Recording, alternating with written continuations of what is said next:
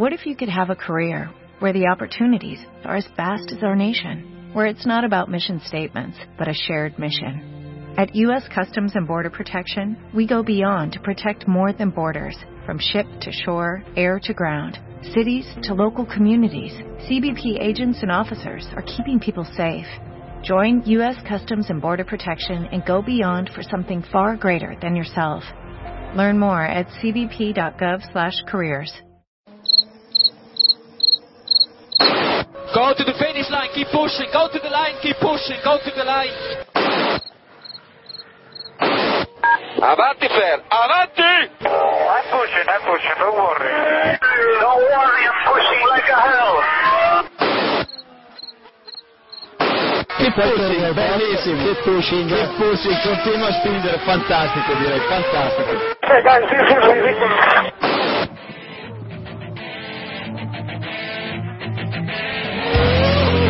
Comienza Keep Pushing, tu podcast de Fórmula 1.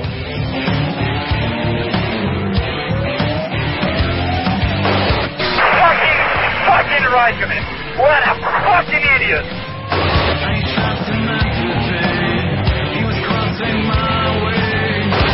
Do you know how this is?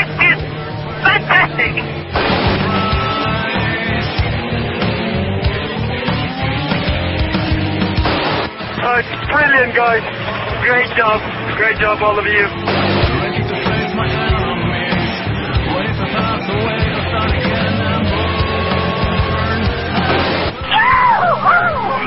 We did it! We did it!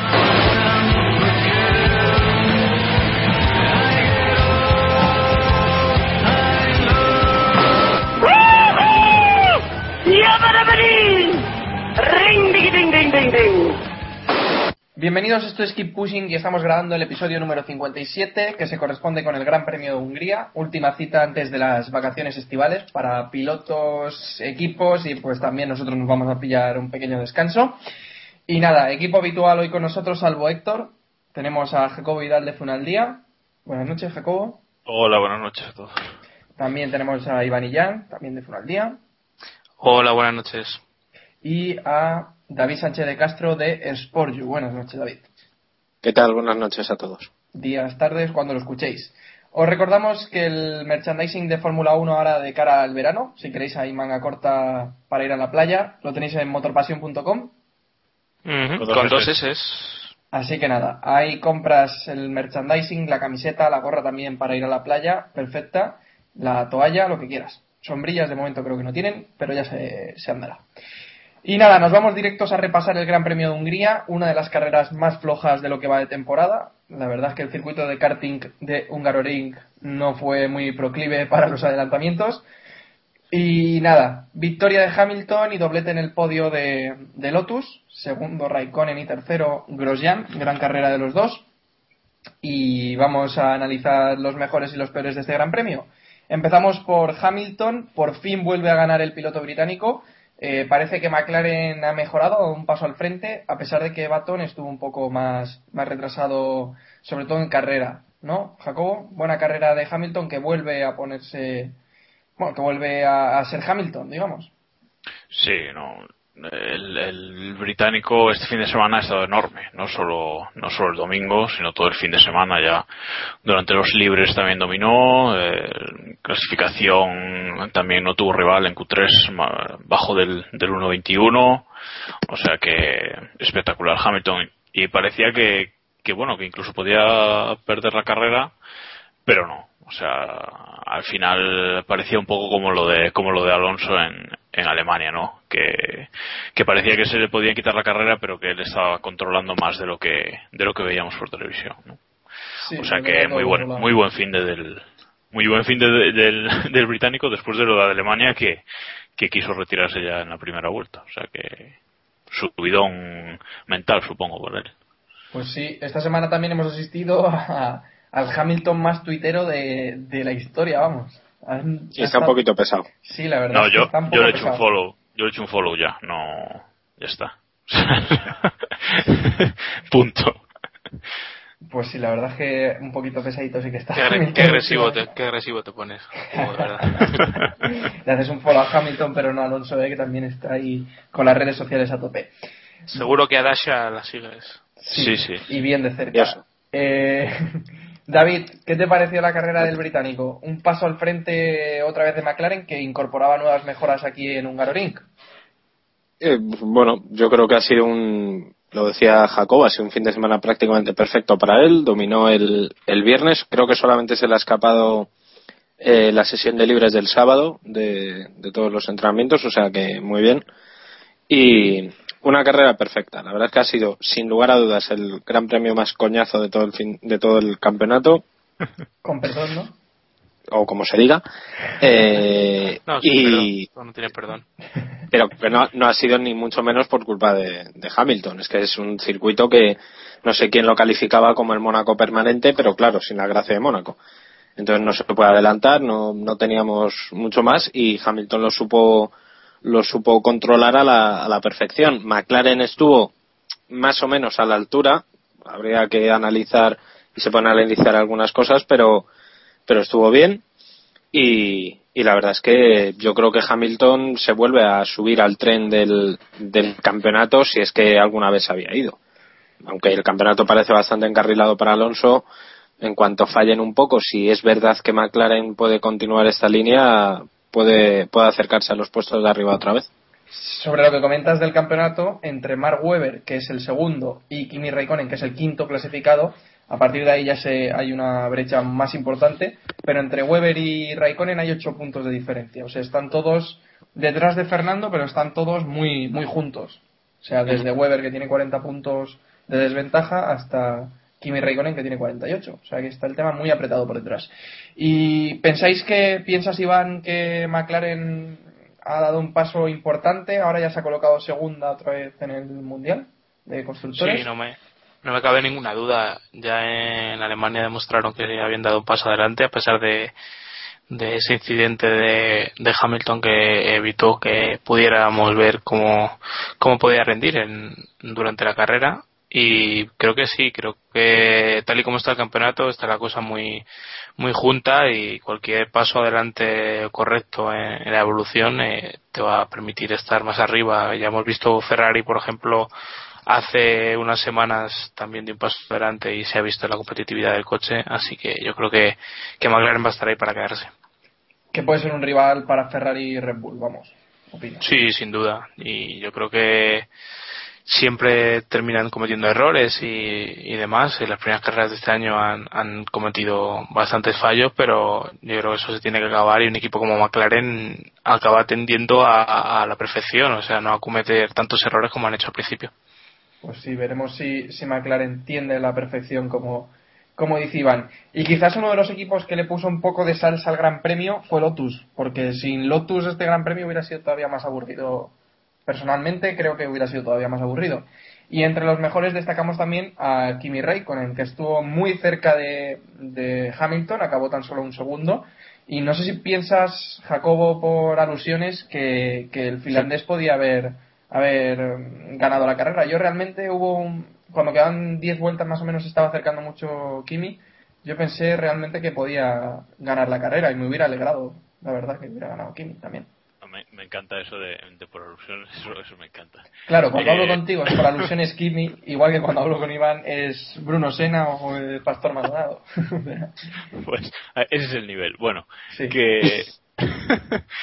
no, lo cierto es que ¿Eh? Kimi tiene, Kimi tiene un. Kimi tiene un problema grande que no, no solo lo ha tenido en esta carrera, sino que lo ha tenido. Está entre el principio de la calificación y el final de la calificación, Eh, como diría aquel. sí, no, eh, eh, más que la clasificación, que, también, por supuesto, es en carrera. Eh, Kimi empieza las carreras pues como dormido, como, a su bola, y de repente, a mitad de carrera, después de la, de la primera parada, eh, empieza a, marcar su ritmo machacón, machacón y, acaba llegando adelante, o sea, como ha hecho en, en varias carreras esta temporada. Entonces, claro, se juntan dos cosas, una mala clasificación y luego eh, en, en carrera al principio no, no despierta, entonces es imposible ganar y aún así, pues sin haber ganado está ahí luchando por el mundial, ¿no? Dice, hoy Kimi luchando por el mundial. Eh, no nos olvidemos que Kimi, bueno, lo de 2007 fue eh, la leche, ¿no? Pero en 2007, a falta de dos carreras para que acabase el mundial, estaba a 42 puntos del título y ahora está a 49 y quedan nueve carreras. O sea que, que nadie descarte a Kimi por el mundial. Que yo creo que y este sobre, año- y sobre todo que hay que tener claro que el sistema de puntuación, eh, el otro día el señor Alguersuari comparó los datos de Vettel con los de Alguersuari, eh, ahora se dan 25 puntos por cada victoria, o sea que Kimi está a 50 puntos, algo menos. Esos 50 puntos son dos victorias, o sea, son como 20 puntos de, de los antiguos y ya si tradujéramos estas diferencias a- al sistema antiguo verías como nos planteamos un campeonato mucho más igualado que ahora. Claro, pero por, por eso por eso digo, y que nadie dude que Kimi va a ganar una carrera este año al menos. O sea, ahora viene Spa y veremos, que es su circuito favorito, veremos, veremos qué, qué pasa, ¿no? Pero yo es que no tengo duda de que con ese coche, que muchos pensábamos que el Lotus iba a venir abajo y no está siendo así, de- al menos eh, de momento. El año pasado a estas alturas ya se había venido abajo, así que para mí Kimi si despierta un poquito en clasificación y, y al principio de las carreras eh, va a ganar una carrera seguro y esta la hubiera ganado de no ser eh, este circuito, claro. Sí. Y bueno, ya tenéis claro que, que Jacobo apuesta por Kimi a ciegas en el en, en De- Spa. De Y- todas formas, hay, hay un detalle, perdona Samu que te interrumpa, Sí, y es dale, que el Kimi otra vez ha tenido problemas con el KERS. Yo no sé si lo dice de coña o, o realmente es verdad que tiene problemas en el KERS. Porque todos los fines de semana, en algún momento del fin de semana, se ha quejado del KERS. No sé si es que no lo sabe usar, que puede ser, que no Pero le es como el coge de- el, Es como el DRS que no lo usa tampoco. O sea, es... que yo que sé, que a lo mejor está más acostumbrado a acelerar, frenar y girar. No, no, no tiene más, pero, pero está claro que si, si no tuviera esos pequeños problemas, que yo creo que son los que le desconcentran, porque además cuando se queja normalmente de estos fallos es al principio de la carrera, eh, está claro que, que le irían, sería mucho más estable y, podría hacer o podría haber logrado actuaciones que, que estuvieron mucho mejor, ¿no?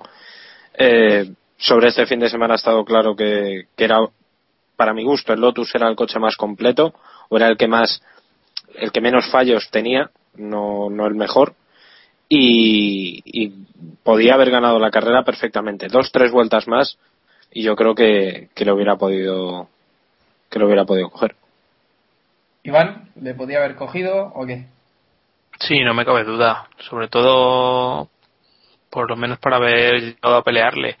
Creo que Hamilton difícilmente se habría dejado pasar o, o se habría facilitado. Pero vamos, eh, las opciones estaban ahí. Yo creo que Kimi no lo intentó porque sabía que en este circuito iba a ser prácticamente imposible. Si hubiera llegado a esta situación en otro circuito en el que hubiera tenido más opciones, como Spa, nuevamente Monza, los próximos que llegan en el campeonato, si hubiera ido por él y, y por lo menos hubiéramos tenido lucha. Y a lo mejor, quién sabe quién podría haber sido el beneficiado, porque menuda lucha entre, entre estos dos campeones del mundo.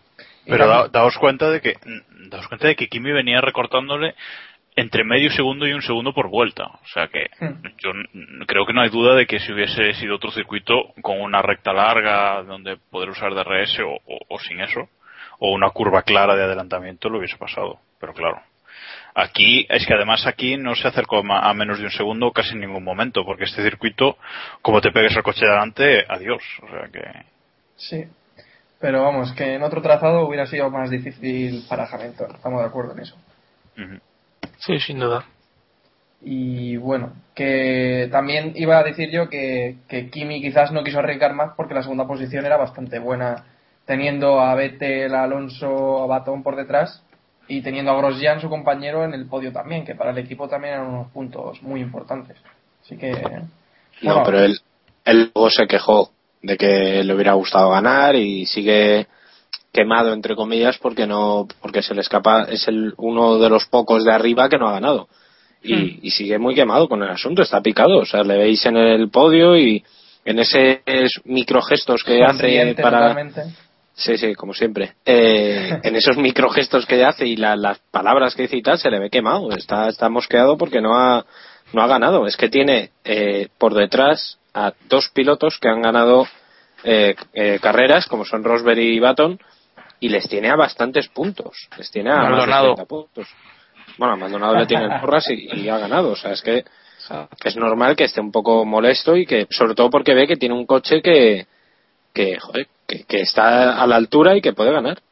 Es que, ¿Alguien, es no que ve, no ¿alguien, no ve, ¿Alguien no ve a Kimi ganando, Samu? Yo sí que lo veo. Sí. Yo no sé si será en Spa, pero me imagino. y Quedan todavía quiero 10 pensar que carreras, sí. ¿eh? Quedan todavía 10 carreras. Pues nueve. y... Nueve. Bueno, 9. Nueve, nueve. Y yo estoy seguro de que Kimi gana alguna de ellas.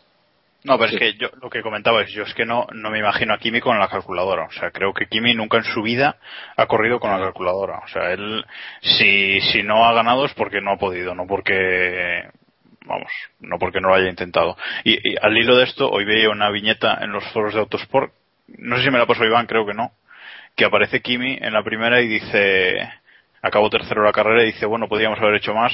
La segunda viñeta, acaba segundo la carrera y dice, bueno, eh, si no ganamos no vale de nada y luego en la tercera abajo pone Kimi después de ganar y dice podríamos haber ganado antes no o sea siempre inconformista Kimi no pues exactamente así Y ahora que hablabais del podio, ¿qué opináis de la entrevista de Plácido Domingo a los pilotos? Demencial. Yo no la vi. Wonderful, very wonderful. Yo no la vi, pero A ver. solamente el personaje. Yo vi un What a trozo, phenomenal race, Groman. yo vi un trozo, pero es cierto que intentó que los pilotos que estaban en el podio le cantaran cumpleaños feliz a Fernando Alonso. ¿En serio? sí Sí que lo intentó. Y que los pilotos no, pasaron de no él. no es, no es que lo intentara, pero dice, bueno, hoy Fernando Alonso ha cumplido 31 años, tal. Parecía que se arrancaba, pero como nadie le acompañaba, pues no. No, yo, yo creo, yo creo que lo Creo que lo dijo Hamilton. Hamilton dijo, bueno, creo que Roman quiere cantar o así. Sí, no, yo creo que la organización tenía intención de que Alonso acabara en el podio y, y como Plácido es amigo suyo y tal, pues hacer ahí un poquito el tonto. Pero- Pero digo yo una cosa, el formato este de las entrevistas nuevas, que me parece genial, me parece una decisión espectacular por parte de, de la FOM, porque es muy acertado, le da bastante vida, pero eso tiene sentido si el que entrevista es alguien relacionado con la Fórmula Claro. 1. Claro. Porque, no sé, o sea, no me creo yo que no pudieran enganchar del pescuezo a David Coulthard y subirle ahí Lobato. hiciera... No, no, me refiero a pilotos. O sea, quiero decir, a, no un periodista, sino coger a un expiloto, como los hay eh, por los circuitos, Apuña- no sé, alguien. Sí. No, yo- no, no sé, mira, no, ya que Plácido abre- Domingo.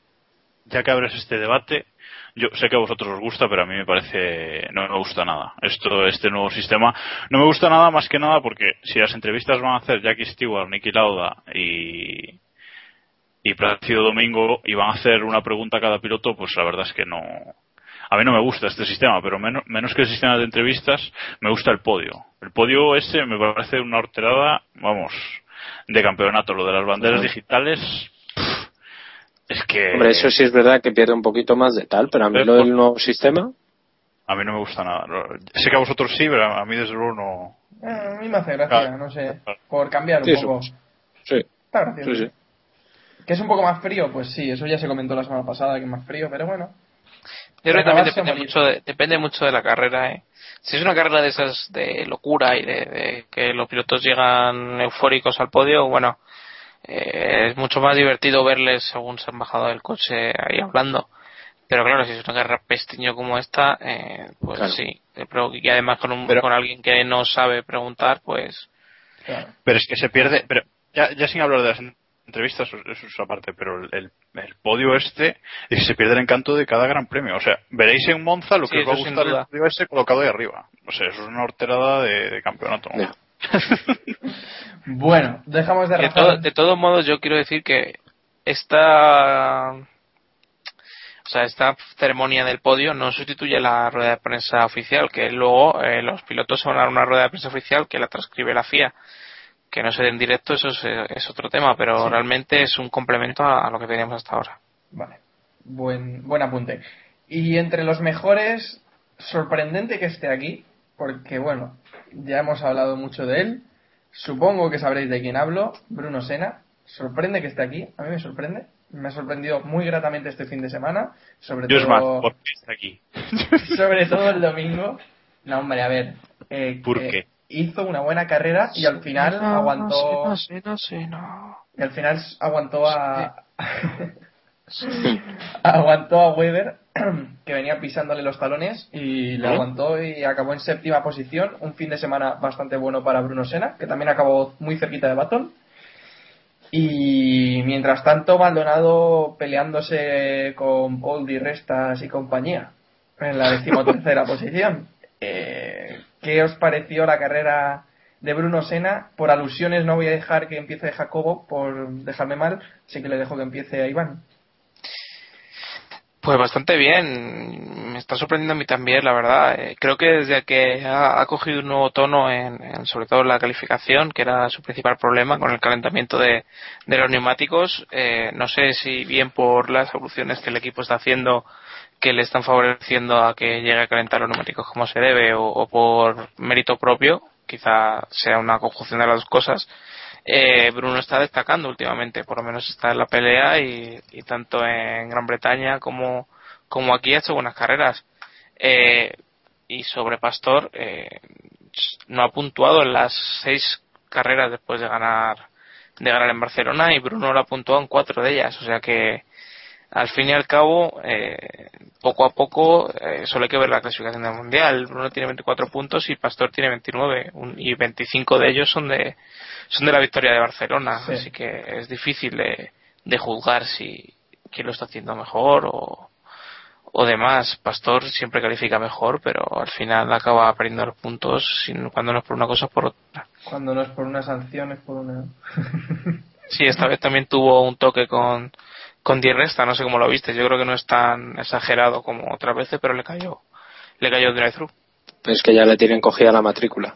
Claro. Es que el problema de Maldonado es que es, reincidente, claro, y a la mínima que haga le van a le van a sancionar, o sea, es que ya no le pasan ni una.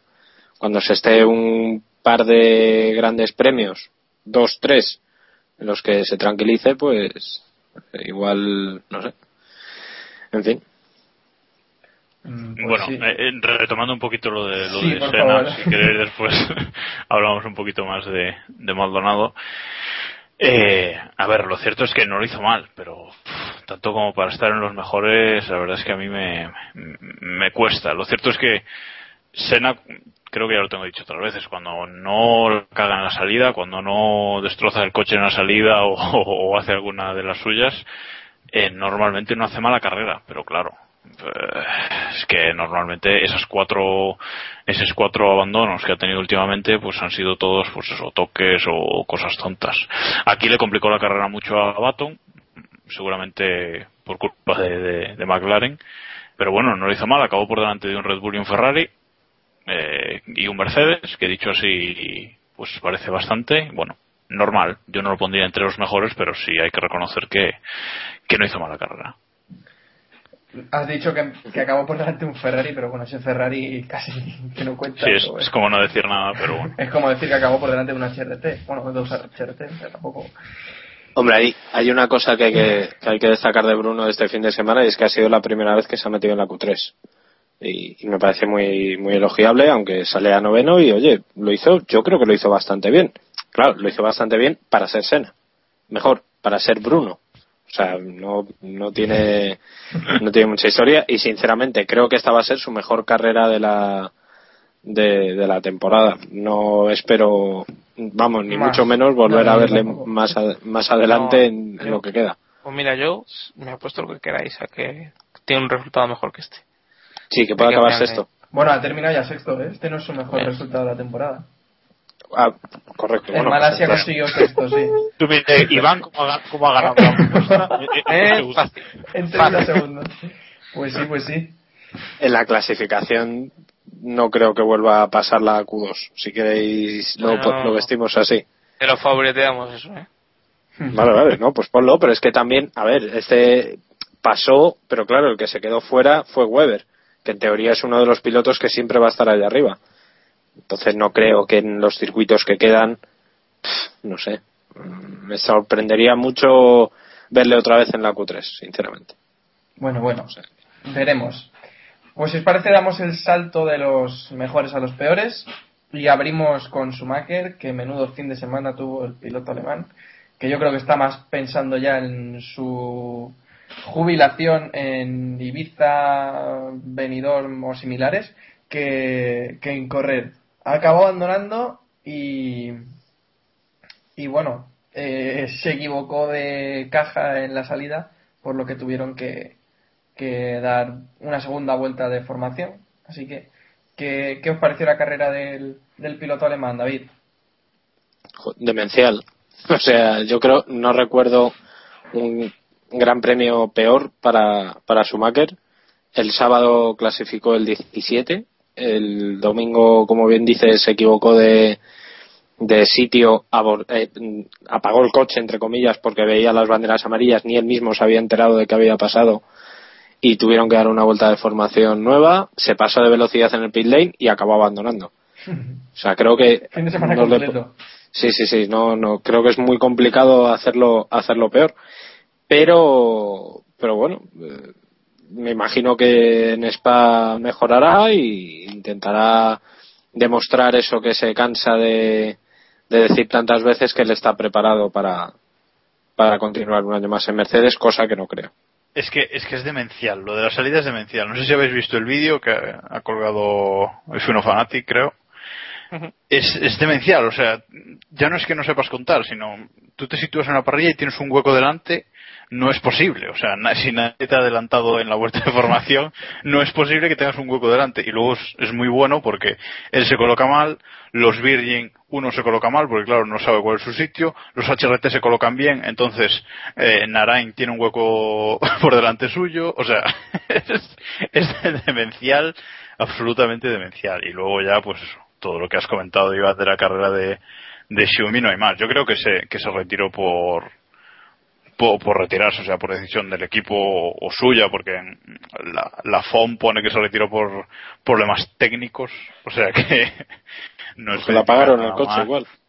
Es, no sé, yo creo que, que se retiraron porque dijeron, bueno, esto ya no, no tiene sentido alguno, ¿no? Entonces, mm, yo opino como tú, que lo de la renovación no lo veo y no lo veo porque Mercedes se va a ir a final de año, yo creo.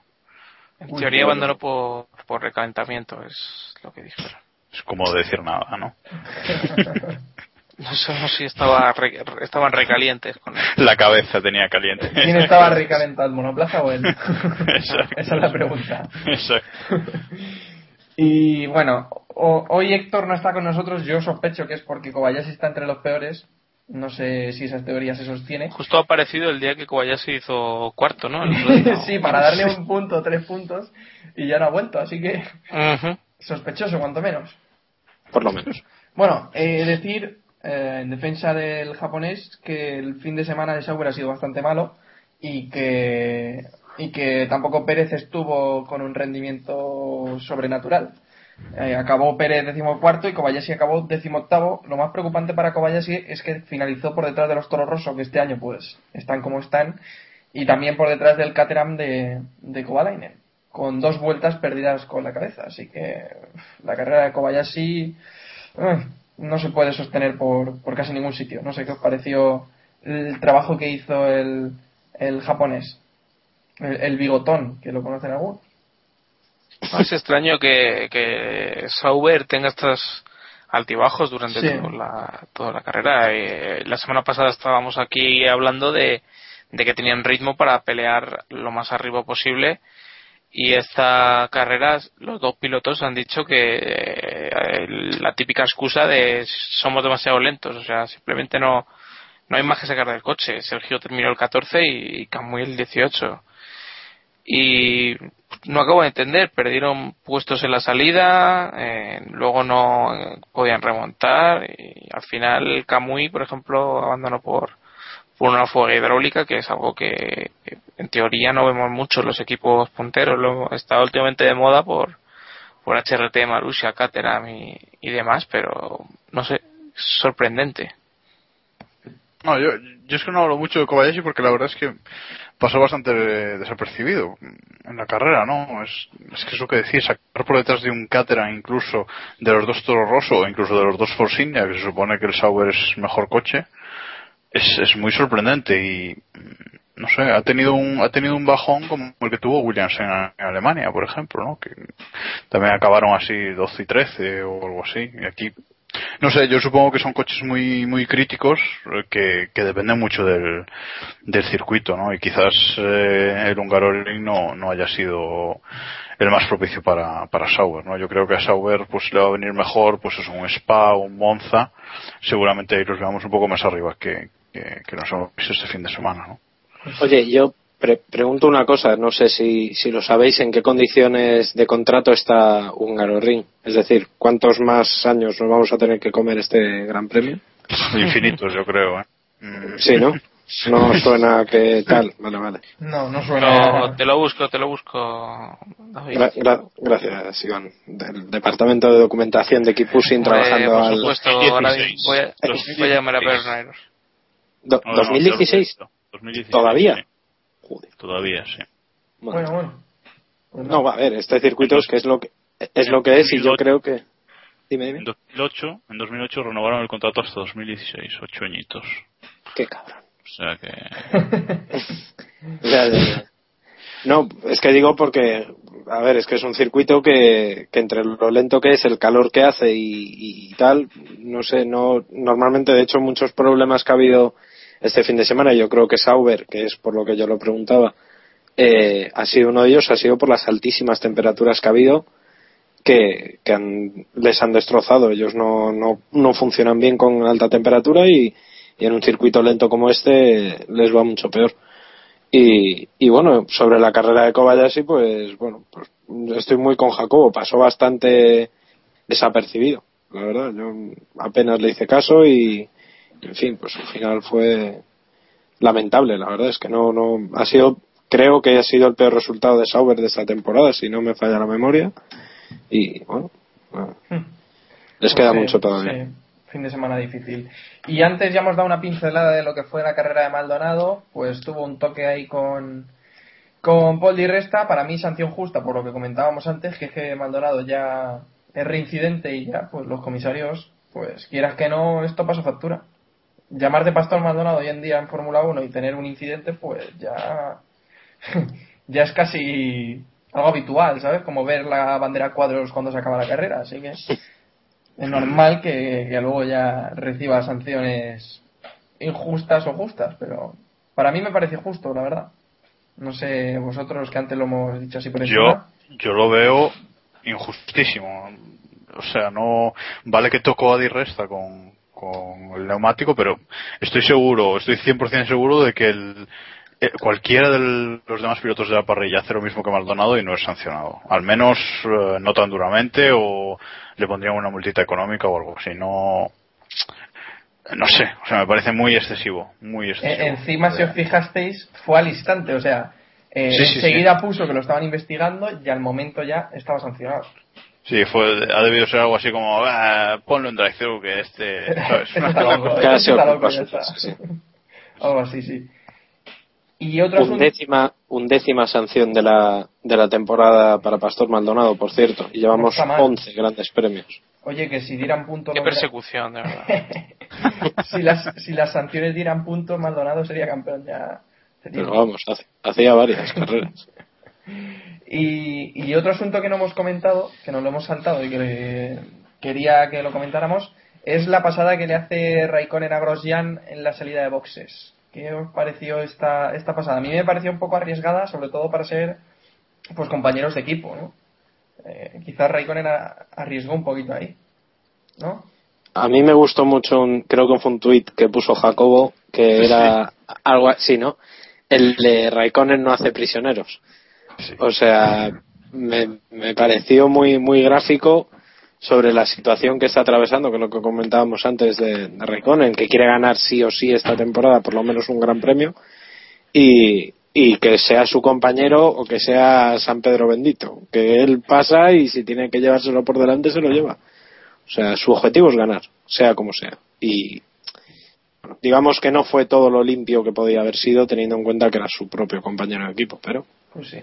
Salió bien además- porque porque Grosjean también es un piloto muy noble y no no se mete en fregados de este tipo, pero esto le pasa con un Maldonado, con un Hamilton o tal y, y acaban los dos fuera. Bueno, eh, pero Grosjean no es que estuviera muy contento en el podio. ¿Qué va a hacer? No estaba muy contento, la verdad. A ver, Otro que, que No, pero Grosjean yo- va, va a tapar un poco más la próxima vez que, que se encuentre con Kimi o esto se acaba aquí. O sea, no va a, va a cambiar su actitud.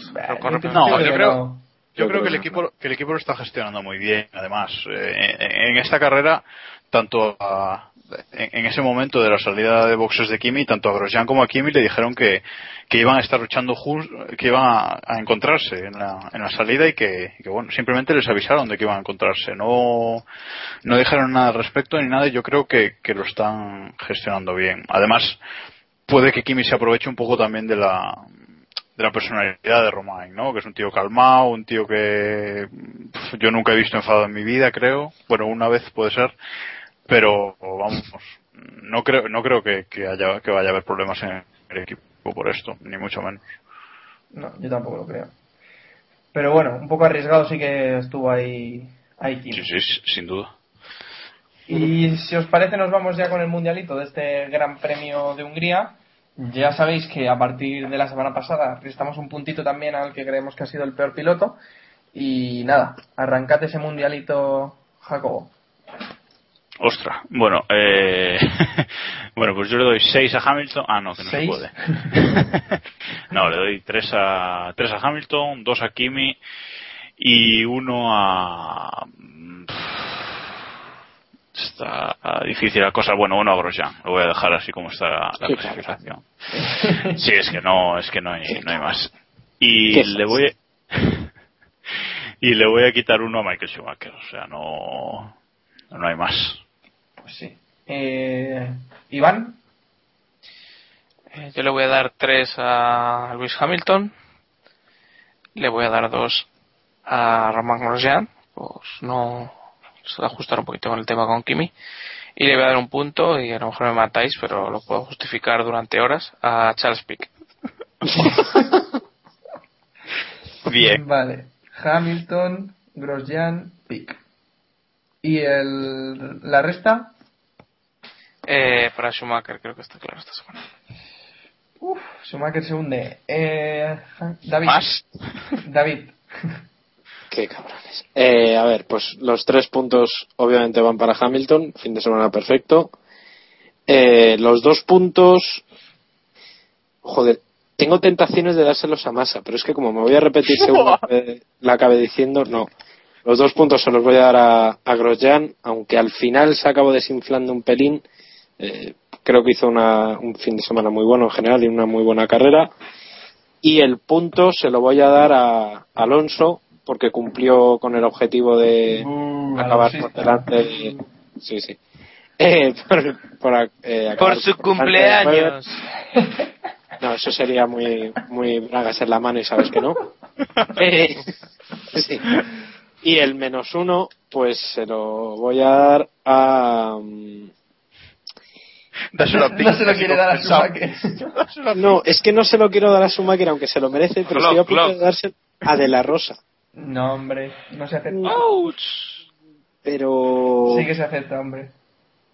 Pues sí, menos uno se lo doy a Pedro porque porque no puede ser que en un gran premio lleno de problemas para los Marussia otra vez vuelvan a, a acabar por delante. O sea que- Bueno, pues llega el troleo semanal al mundialito, después de unas semanas de descanso. Y vamos allá. Tres puntos para Bruno Sena por su buena carrera. Trolear sí, por trolear, ya. o sea, ¿Puedes sacar, ¿Puedes sacar a final de año un- una clasificación de tu mundialito? De tu mundialito. Pues puede ser muy curiosa, más, ¿eh? lo veo, lo veo. Puede ser Juro muy que voy a escuchar todos los podcasts de... lo voy a- Eh, dos puntos para Hamilton, un punto para Romain Grosjean y el menos uno ta, ta, tan, se lo doy a Kamui Kobayashi. Me deja muy frío esta temporada, Kamui. Y bueno, después de esto vamos a comentar las noticias de la Fórmula 1 de esta semana y tenemos que empezar con la Silly Season en estado puro y es que se habla de que Kimi Raikkonen podría volver al equipo Ferrari. Sorprendente, Sí, sí. cuanto menos sorprendente. Sí, sí, sí, sí. Mañana mismo, ya. Bueno, ¿tendrán un precontrato como el que tenía Weber con Ferrari? Es ¿Tú no lo tienes? es Sí, sí, hombre. Weber Eh, lo tenía firmado, no tenía precontrato. Weber está fichado. Claro, yo, yo tengo fichado el tercer asiento, ¿eh? También. Sí, sí, sí. También, también hay que decir que en la misma, vamos, a la vez que se dice que Raikkonen puede volver a, a Ferrari, las, casi en la misma noticia se puede decir que está muy cerca de renovar con, con Lotus. Sí, ¿no? O sea que, Sí, en fin, que Lotus va a fichar a Hamilton también. Lotus Sí, sí. va a acabar seis pilotos. No, a mí más que, Todo esto- más que la más que la opción esta de, de Raikkonen a Ferrari, más, más que sorprenderme la, la noticia en sí, me sorprende quién la ha publicado originalmente, ¿no? O sea, es- a mí me sorprende, pero vamos, pero muchísimo. Cuando lo he leído digo, ostras, y estos publicando cosas de este tipo, ¿no? O sea que, que sí, la verdad es que me ha sorprendido mucho y para que luego hoy publiquen que, que está cerca de renovar, ¿no? Y que, y que Buller quiere que se quede. etcétera, A ver, hablamos sin pelos en la lengua. ¿Estás hablando de Autosport? Sí, sí, estoy hablando de Ah, otros. vale, vale, vale. Bueno. Sí, la verdad es que Autosport sí por algo se caracteriza por ser un medio bastante fiable. No, y que no, ya no, ya no fiable, sino que no, no entran en estas cosas, o sea, no, ellos hasta que no está la cosa confirmada o tal, no, Hmm. nunca, nunca, nunca se mojan exactamente, entonces, no sé. Pues sí. Pero bueno, aquí lo que, aquí lo que hay que hablar es que yo creo que Ferrari con su segundo piloto está más perdido, está tan perdido como nosotros. Eso me es que yo creo que no saben, más no saben ni qué hacer. Sí, Todavía sí. pondrán exacto. a masa para no Exacto. decidir. Bueno, bueno, a ver, a ver.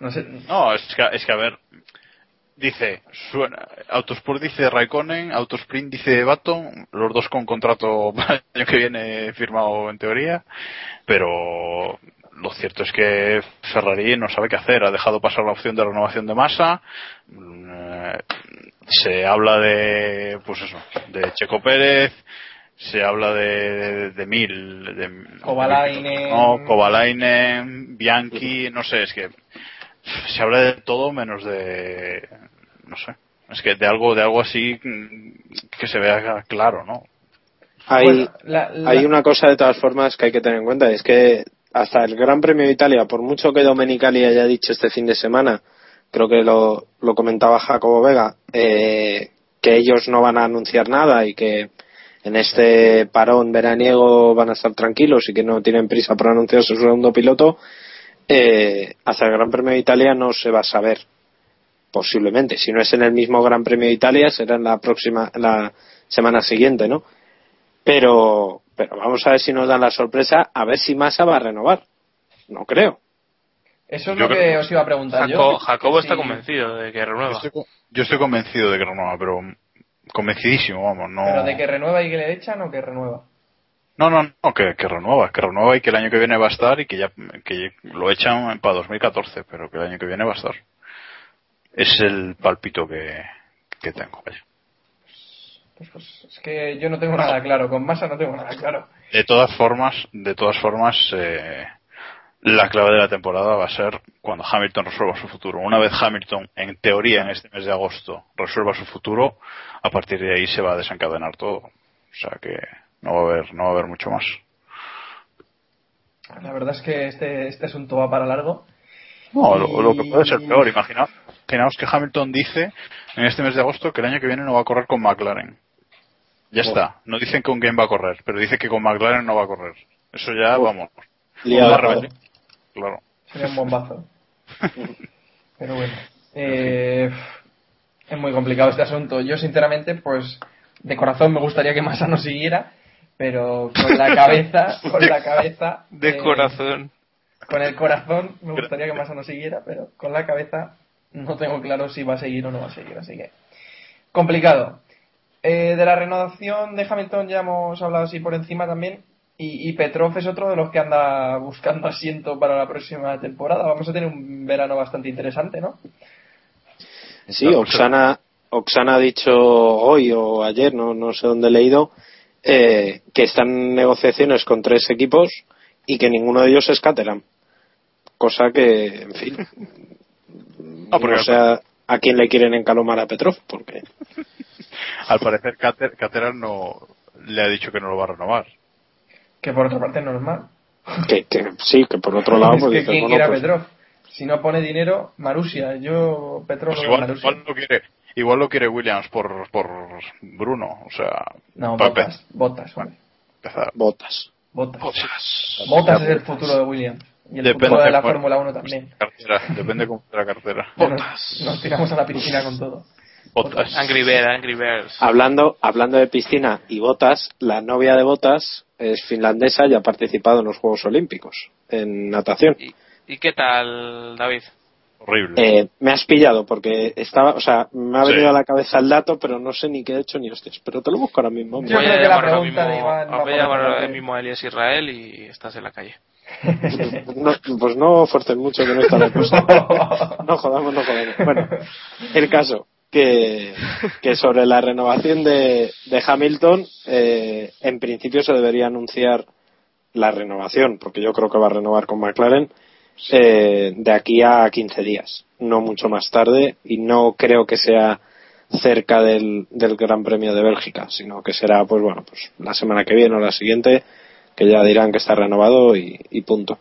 Ahora, como no renueve de aquí a, a Bélgica, la cosa se complica mucho, ¿eh? El silencio que hay en torno a esto y en McLaren dicen que no tienen mucha prisa, pero claro, lo dicen con la boca pequeña y tal. No sé, ¿eh? es un Bueno, poco. ten en cuenta que ahora Ma- McLaren va a estar cerrada hasta el 13 de agosto, creo. O sea que antes del 13 no creo que haga un anuncio con la fábrica cerrada y todo el asunto. Pero bueno, sí que sí que de cara al mediados de agosto deberíamos tener algo algo claro ya. Digo yo. Pues sí. No sé. Veremos a ver qué sucede estos días, aunque las renovaciones de este verano tienen pinta de ser un poco rocambolescas. Y en otros temas rocambolescos, aunque quizás no tanto, no es tan rocambolesco porque lo esperábamos, Eccleston ha anunciado eh, que no habrá Gran Premio de Europa en 2013 en Valencia.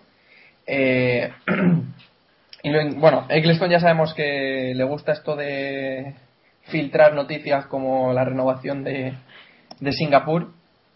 Pero bueno, eh, lo de Valencia casi que ya, ya se veía asegurado. Y, y nada, parece que se confirma que no habrá carrera en el Valencia Street Circuit, por lo menos en 2013. Se habla que en 2014 sí que está casi cerrado, pero en 2013 no tendremos que sufrir el Valencia Street Circuit. Buena noticia, ¿no? Dentro de Bueno, que tampoco digas sufrir después de lo de este año, ¿no? O sea, Bueno, después de lo de este año no. No, yo creo que la noticia, yo creo que para mí la noticia es que va a haber 20 carreras y no más. Porque lo de Valencia más o menos ya todos lo, lo sabíamos o lo suponíamos y que iba a entrar Nueva Jersey también. Eso, decirlo. Y bueno, falta por resolver lo de Alemania, pero bueno, parece que tendremos un calendario bastante estable el año que viene, ¿no? Una, una cita nueva, Nueva Jersey, 2014 otra nueva, Sochi, y así pues iremos a ver si con poco de suerte quitan, van quitando los circuitos aburridos, aunque creo que vamos en la otra dirección, pero bueno. Hombre, a ver, lo de Valencia está claro que no debería sorprendernos nada como, vamos, que no esté el año que viene, es que era lo, lo evidente. Lo que más me sorprende es la forma en la que se ha anunciado, que parece ser que llegó Eccleston al, a la sala de prensa de, de Hungría, nadie le esperaba, pero bueno, total, es su chiringuito y puede pisarlo cuando quiera. Exacto. Y, y llegó, claro, según llegó Eccleston, todo el mundo se fue hacia él y, y salió lo de lo de lo de Valencia. Saldrá Nueva, Nueva Jersey va a ser su sustituto y que yo creo que es una muy buena noticia que Nueva Jersey siga adelante si es que y esto sí que Eccleston lo puso en condicional si es que arreglan esos problemas que tienen y, y, en fin yo creo que es, es buena noticia sinceramente ¿eh? Para la Fórmula 1 y creo que también para incluso para Valencia que el año que viene no esté no esté en el calendario porque no está la situación en Valencia como para andar La verdad es que otro no. año más y Hombre, sí, la ciudad, la ciudad, la, la ciudad, la comunidad autónoma rescatada y con Gran Premio de Fórmula 1 igual no queda bonito. No tiene No, mucha pero es que Cata-. Cataluña no anda mucho mejor ¿eh? No, ya, ya, ya, ya. lo que Pero pasa se- que en fin en supone- Valencia está la cosa más digamos más hirviendo Y se supone que el gasto, que el gasto que hace Valencia es mucho mayor que el de Montmeló, Sí, pero bueno. sí, sí, Bueno, sí, que sí, si sí. queréis la Fórmula 1 por Madrid, os la regalamos. Que no hay ningún problema, ¿eh? que ahí se arregla un poco el jarama o se monta un circuito Al urbano. Jarama le hace falta un reasfaltadillo y una. Y si no, se, se hace un circuito urbano, ¿eh? que no hay problema tampoco. Sí, claro. Pero con la castellana adelante. Sí, sí. Claro que sí. Sí, sí. y que entre por el Bernabéu si hace falta y ya está. Bueno, eh, hablando de temas interesantes, eh, le había prometido a Iván que no iba a decir que hablara de este tema, pero es que sé que él tiene la información, así que... Bueno, es que, que Maldonado ha dicho que, que en un futuro se, se podría ver en Ferrari, ¿no? Que se ha ofrecido casi para sustituir a Massa. ¿O- Eh, a ver, es una entrevista con F1 Racing eh, que tiene varios titulares. Mi misión es ganar el campeonato con Williams. Este año. Soy un piloto agresivo e inteligente. Ese es el mejor. Lo primero sí, lo segundo. No me importan los críticos, he ganado en cada categoría, así que está muy claro que no estoy en Fórmula 1 pagando por correr. Lo dice en chiste del serio. día. Es el chiste del día. Ayrton. Senna quizás era un poco optimista a veces, pero su actitud lo era todo. Perdón, ¿puedes repetir ese, por favor? Es que es. Ayrton Senna quizás era un poco optimista a veces, pero su actitud lo era todo. Era muy apasionado. Y quizá me gustaría pilotar para Ferrari. Quizás, ¿no? Eso de quizá. ¿Cómo, cómo puede Quizá. ser que quizá te guste algo? No, ¿Cómo Maybe. puede ser eso? Lo estoy pensando todavía. No sé si me gusta. No sé si me gusta o lo odio. O sea, ¿cómo. Podría gustarme, ¿no, David? ¿Cómo podría es? gustarme en un momento Podría dado? gustarme.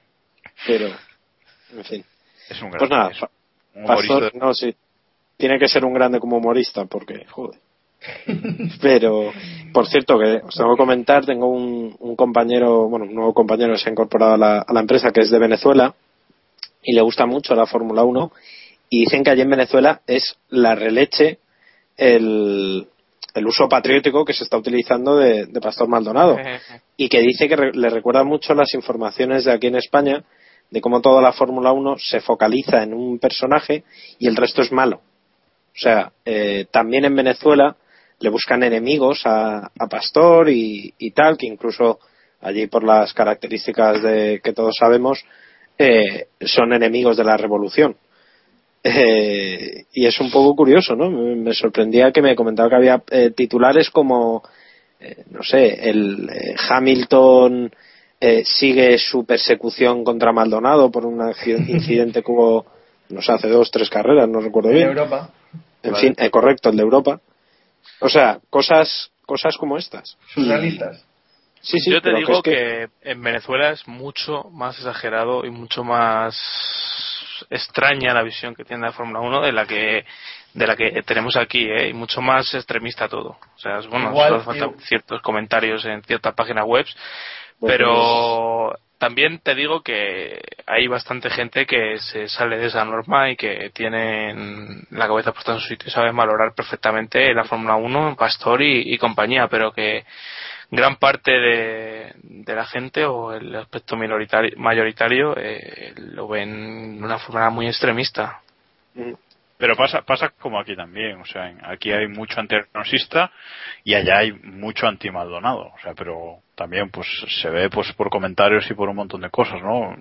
También tiene sus seguidores acérrimos y, luego pues tiene sus máximos detractores, ¿no? O sea que, bueno, un poquito, un poquito lo de España, pero llevado a un, nivel todavía, todavía mayor, como decía. Pues. De todo hay. Eh, y bueno, como ya os dije eh, la semana, hace un par de capítulos, eh, vi un vídeo de, de la televisión venezolana retransmitiendo la carrera del accidente con Hamilton y bueno. La falla mecánica. Me, decepci- me decepcionas, Samu, me decepcionas. Bueno, sí, ya lo dije, ya lo dije. No, No, no, hombre, me, me decepcionas. Tú viendo vídeos. Hay que ver GIFs. GIFs Cierto, es lo que hay que cierto. ver. GIFs. Er- Era un GIF con sonido, Jacobo. Bien, así me gusta. Así Bueno. Sí, con, con Era- un plátano bailando. Era un GIF que luego tenía el archivo de audio por otra parte, en WAV, Bien. ¿sabes? Para, que, para Vale, no perder las costumbres.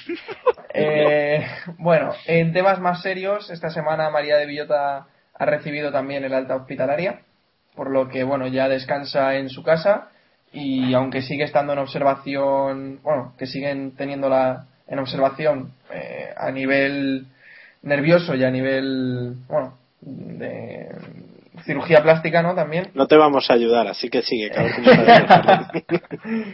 Bueno, a nivel de cirugía plástica, porque se va a tener que someter a varias operaciones, según rezaba el comunicado que emitió la familia. Y no sé si queréis decir algo de este asunto. Que bueno. Esto, esto no es de la semana pasada ya, no sé. si Eh, es que salió a final de la semana pasada. Jueves, Ah, viernes, si no me equivoco. O el sábado por la mañana. No sé. Pues nada, yo creo que lo único que hay que decir que se recupere bien y ya está, ¿no? Yo Sí. creo que es lo importante ahora. Ya habrá Está todo, está todo Está- dicho, o sea que. Si está bien, si está bien mentalmente, vaya, de, de- de capacidades cerebrales y tal, pues el resto, el resto es secundario. Y bueno, yo creo que tardaremos, tardaremos tiempo en, en- en volver a saber de ella a partir de ahora. Pienso yo, vamos, no, no sé igual la familia que visión le quiere dar a las cosas, pero, bueno, visión quizás no sea la palabra adecuada, perdón, pero que, que como quieran enfocar las cosas, ¿no? Entonces, eh, pero yo creo que hasta dentro de tres, cuatro meses quizás no sepamos nada más de María, pues hasta que a lo mejor pueda hacer una aparición pública o, o dar una rueda de prensa o algo así, no sé. Yo os digo que la, la familia ha pedido expresamente, porque había fotos, hay gente con bastante mal gusto que pretendía publicarlas. Y, y bueno, eh, la familia lo ha frenado porque no debe ser nada agradable. No quiero mm, tal, pero no debe ser una situación nada agradable y entonces han pedido que por respeto las imágenes que hay eh, no se publiquen. Eh, Totalmente comprensible, por otra parte. que cosa que me parece incluso razonable que lo pidan. Sí, pero no- bueno, no debe ser.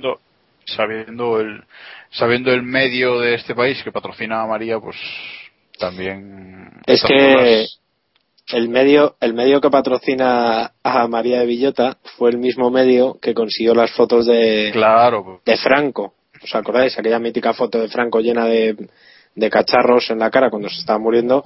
Eh, pues esa foto es de, de Ola. O sea, era de Ola, o era de un por fotógrafo de Ola. eso- por Sí. eso lo digo. O sea que a mí no me sorprendería que, acabaran publicándose, pero ya os digo que la familia ha pedido que por favor que no, que no salgan a la luz o que si salen que sea dentro de mucho tiempo y que cuando ella ya esté mentalmente preparada para, para verlo, claro, porque ha debido ser un impacto muy fuerte y así un impacto muy fuerte mental me refiero. No, no ha debido ser nada cómodo. La recuperación psicológica, que es la que avanza ahora, eh, va a ser complicada, ¿eh? No, eso es una parte que poca gente se ha dado cuenta, pero eh, el golpe psicológico que ha sido para ella igual excede lo que ha sido lo físico, que físicamente no está bien. O sea que Sí, a ver, está claro que la carrera deportiva de María ha finalizado. O sea, eso por delante y ya veremos. Ahora lo importante pues es eso, que acabe de recuperarse y que, y que pues las lesiones queden en lo mínimo posible, básicamente. No hay, no hay nada más allá. Y para cerrar ya el keep pushing de esta semana, nos quedamos la semana pasada con un asunto que venía a comentar David. Así que vía libre para que comente lo que nos dijo. Eh, bueno, a ver. Si quiere. Si quiere, claro. Sí, sí, joder. Sí, Si porque quiere, si no me, Y si, si no no, me parece a también. si, si no me parece a mí que me voy a encontrar a gente con antorchas en la calle que he recibido unos privados por Twitter que, vamos, ni que fuera yo a quedar el exclusivón del año. En fin. A ver. Me Bueno, han- espera, espera, espera, espera. Eh, Cuenta. La gente ha, ha reflexionado sobre lo que dijimos la semana pasada. ¿Habéis reflexionado? Bueno, pues ahora David os cuenta porque os contamos eso la semana pasada. Bueno. Mm, me cuentan mis espías. me, me cuentan mis espías, y nunca mejor dicho, que Fernando Alonso eh, ha decidido vetar a Antonio Lobato y al equipo de Antena 3. ¿Por qué? Porque eh, sospecha seriamente que Antonio y el, la gente cercana de Antena 3, no sé si exactamente Antonio Lobato, pero la gente de Antena 3 han sido uno de los que más han potenciado y filtrado el tema de sus, de sus novias y el asunto este de Dasha. Amiga Salo y tal, y lo de Dasha Capa, bueno, la rusa esa que, eso, Capuchina. eso, la capuchina, y entonces había mosqueo y han dicho que, que se acabó, que la única relación que va a tener con, con la gente de Antena 3 va a ser por el asunto Yené, porque sigue de comentarista y, y poco más. Tampoco tampoco va más más allá y de hecho si os dais cuenta desde hace un par de grandes premios, dos tres grandes premios, O más, yo creo, ¿eh? Yo creo Ah, que, bueno. que basta- que esta temporada que solo en Australia. sí puede ser. Sí, puede ser, no sé, no sé. Pero vamos, si es verdad que, que el asunto de la vida privada de Alonso ya sabéis cómo es, que es muy muy celoso y que lo- no le gusta que hablen de ellos si no habla él. O sea, él es el, el primero que, que bromea y vacila con lo de amiga Salo y, y se hace fotos con la, con la papiroflexia y todas esas cosas. De hecho, hay rumores y hay sospechas de que la Dasa Capuchina esta es una es una modelo, en fin, contratada. O sea, que está allí, pues bueno, pues a decir, modelo- Hoy- modelo hoy, ha ese. sal- hoy ha salido un vídeo que sale a frenar un poco esa teoría, pero bueno, mantengamos un poco más. Jacobo, Jacobo parece que no, pero madre mía, ¿eh? a ver, a ver, explica ese vídeo, Jacobo. No, no, nada. Están, salen a la- Alonso y su novia dados de la mano de un restaurante de Maranello y, y nada más. Ya está, no hay más. No hay, no yo hay te más. digo- Lo siento. Te digo una cosa y voy a parafrasear a un, a un profesor que tuve en la facultad. Eh, tú piensas que en toda noticia, o en toda foto, o en todo vídeo, ¿a quién interesa que salga ese vídeo y por qué sale ese vídeo? Claro. Si Alonso quiere salir de Maranelo con una chica y que no se vea ese vídeo y que no se vea esa foto, lo consigue. Eso está, vamos, claro, meridiano. Yo mantengo, yo mantengo mi teoría, eso, eso vamos, por descontado, pero bueno. Bueno, Y, y en fin, que tampoco, que, que esto, o sea, a mí quien me lo ha contado lo del asunto este de Lobato y, y Alonso es, vamos, me fío 100% de, de esto, pero vamos, que también me ha dicho que es una cuestión que, bueno, pues que igual en Spa se solventa, ¿sabes? Que no es ruptura del matrimonio Alonso-Lobato, entre comillas, definitiva. O sea, que no, que no tal, pero que sí, me gustaría que nuestros eh, oyentes en el próximo Gran Premio pues le presten atención a- al tipo de tratamiento que hay entre Alonso y, y Lobato. No, pero es que está claro que, que hace mucho que Alonso no hace nada en exclusiva para Antena 3, ni en exclusiva eh, ni sin exclusiva. O sea, hace muchísimo que no tal. Entrevistas antes de la carrera, pues eso, creo que solo dio en Australia o, o ni siquiera en Australia a Antonio Lobato. Y luego, pues en el, en el corralito, pues se deja entrevistar por, por Nira porque no le queda más remedio. Porque No, y de hecho Nira, y de hecho Nira ya no le hace, o sea, ya no hace las entre las preguntas exclusivas, sino que ya es primera pregunta se la dejan a ella y, el- y luego ya mete el micro el resto. O sea, que no Sí, que sí, no sí. Que por cierto, hablando del, del tema Antena 3 y, y la, y la Fórmula 1 y tal, eh, esta misma semana han dicho los de Antena 3 que no están dispuestos a renovar al precio que está actualmente la, la Fórmula 1. Y recordemos que tienen que empezar a renovar, muy posiblemente las negociaciones deberían empezar en septiembre para el año que viene. O sea que. No, no, no, no. A ver, el año que viene la Fórmula 1 se la come Antena 3 como. Sí, sí, sí, pero me refiero que las negociaciones para el año siguiente. Ah, eso vale, es, para el año sí. siguiente, para 2014, no, porque las de 2013 se lo papean como hay Dios. Pues eso. Eh, sí, sí, sí, sí. Pero las de 2014 ya tienen que empezar a hablarla, porque las tienen que contratar, o sea, el- el- la negociación se tiene que cerrar el año antes. Sí. Y deberían empezar, y no sé yo cómo está Antena 3 ahora mismo como para soltar el pastizal que pide Bernie. No, Antena 3 desde, desde el. Con el hostiazo este que se ha llevado ahora de. de la no fusión. De la no fusión con la sexta. Finalmente no fusión con la sexta. No va. Evidentemente no va a renovar la Fórmula 1, vamos, ni. ni locos, yo creo. Y está claro que. Sí, o sea, si, si Alonso si Alonso gana el mundial este año o si al menos se mantiene en la lucha por hasta el, hasta la última carrera o la tal, Telecinco va a ir a por el va a ir a por la a por la Fórmula 1. Ya la habría comprado esta vez si no fuera por el chanchullo este que, que hizo la sexta con Antena 3 y va a ir a por la aunque tenga las motos va a ir a por la Fórmula 1 o sea Telecinco hoy por hoy eh, es el, el mayor grupo televisivo de España y si no la compra Telecinco no la va a comprar nadie eso eso tenedlo claro o sea si no la compra Telecinco va a ser de pago o no va a ser directamente o sea que vamos pero yo ya os digo con que Alonso siga estando ahí en la lucha y las audiencias sigan siendo las que son. Antena 3 este año ahora está yendo muy bien en, en los últimos grandes premios. Eh, Telecinco va a ir a por va a ir a por la Fórmula 1. O sea que Más de 4 millones tuvo la carrera de ayer. sí, pues de ahí audiencia. está. O sea que está muy bien, muy bien de audiencia. O sea que. Pues sí, pues ya veremos qué pasa con la Fórmula 1 en algún sitio. La veremos, seguro. Aunque- O no.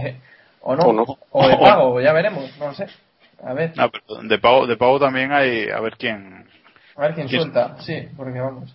Conseguir cierto montante, aunque sea de pago, es, com- no deja de ser complicado. Aquí no tenemos una Sky como en Italia o, o Reino Unido que se que la compre, ¿no? O sea, y Canal Plus tampoco está para echar cohetes. O sea que No. no, no sé, igual puede ser pago por visión, pero es que tampoco lo veo porque es- las carreras Muy fuera caro también. Compraría nadie. No, y las carreras fuera de Europa seguramente nadie las compraría, no, no sé, no sé, no sé. No, son todo especulaciones hoy por Sí, hoy. sí. Como dice David, hasta finales de este año no va a haber nada, nada claro. Pues sí. Pues esperaremos novedades. Y nada, aquí acaba el capítulo número 56 de Keep Pushing. Eh, nos vamos a tomar un par de semanas. No, el 58. No, no, era el 57. Nos vamos a tomar un par de semanas de vacaciones. Igual traemos alguna sorpresa en estos en estas semanas. Todavía Ojo, no, no. está confirmado. O no, por eso digo. porque Igual, igual, quizás, ¿no? Como dice Maldonado. Quizás traemos una sorpresa. Pero quizás no. también. Quizás nos guste traer una sorpresa. Bueno, intentaremos que sí que haya alguna sorpresa. Y nada, antes de cerrar este capítulo, os recordamos las formas de contacto a través de twitter.com barra kppodcast, en facebook.com barra keeppushingf1. Ahí podéis dejarnos mensajes, al igual que nuestro correo electrónico, keeppushingf1 arroba gmail.com. Y en iVoox y en iTunes nos podéis escuchar y también nos podéis valorar o nos podéis dejar comentarios, como prefiráis. Y poco más que decir. ¿Algo más que queréis apuntar? Ahora que nos vamos de mini vacaciones y que las factorías también de Fórmula 1 van a cerrar. Pues no, que, que los que los enganchados que nos escuchan a la Fórmula 1 que, que intenten pasar el mono de la mejor forma posible. Poniendo capítulos antiguos, puede ser Correcto. la solución. Mola mucho, por ejemplo, podéis escuchar los capítulos del año pasado. Sobre todo para ver que en un año no hemos avanzado absolutamente nada. Es que no tenemos el túnel de viento bien equilibrado. Correcto. Es un problema, es un problema técnico. Eh, pues nada, aquí lo dejamos. Eh, gracias por escucharnos hasta estas vacaciones y esperamos que estéis al otro lado cuando volvamos de este periodo vacacional. Y recordad, keep pushing al máximo en vacaciones, si estáis trabajando, si estáis en el paro, pues también keep pushing al máximo. Así que nada, adiós. Venga, un tarareo ahora que nos vamos de vacaciones. ¿Qué tarareo es ese? No sé, tío, lo primero es... Lamentable. totalmente.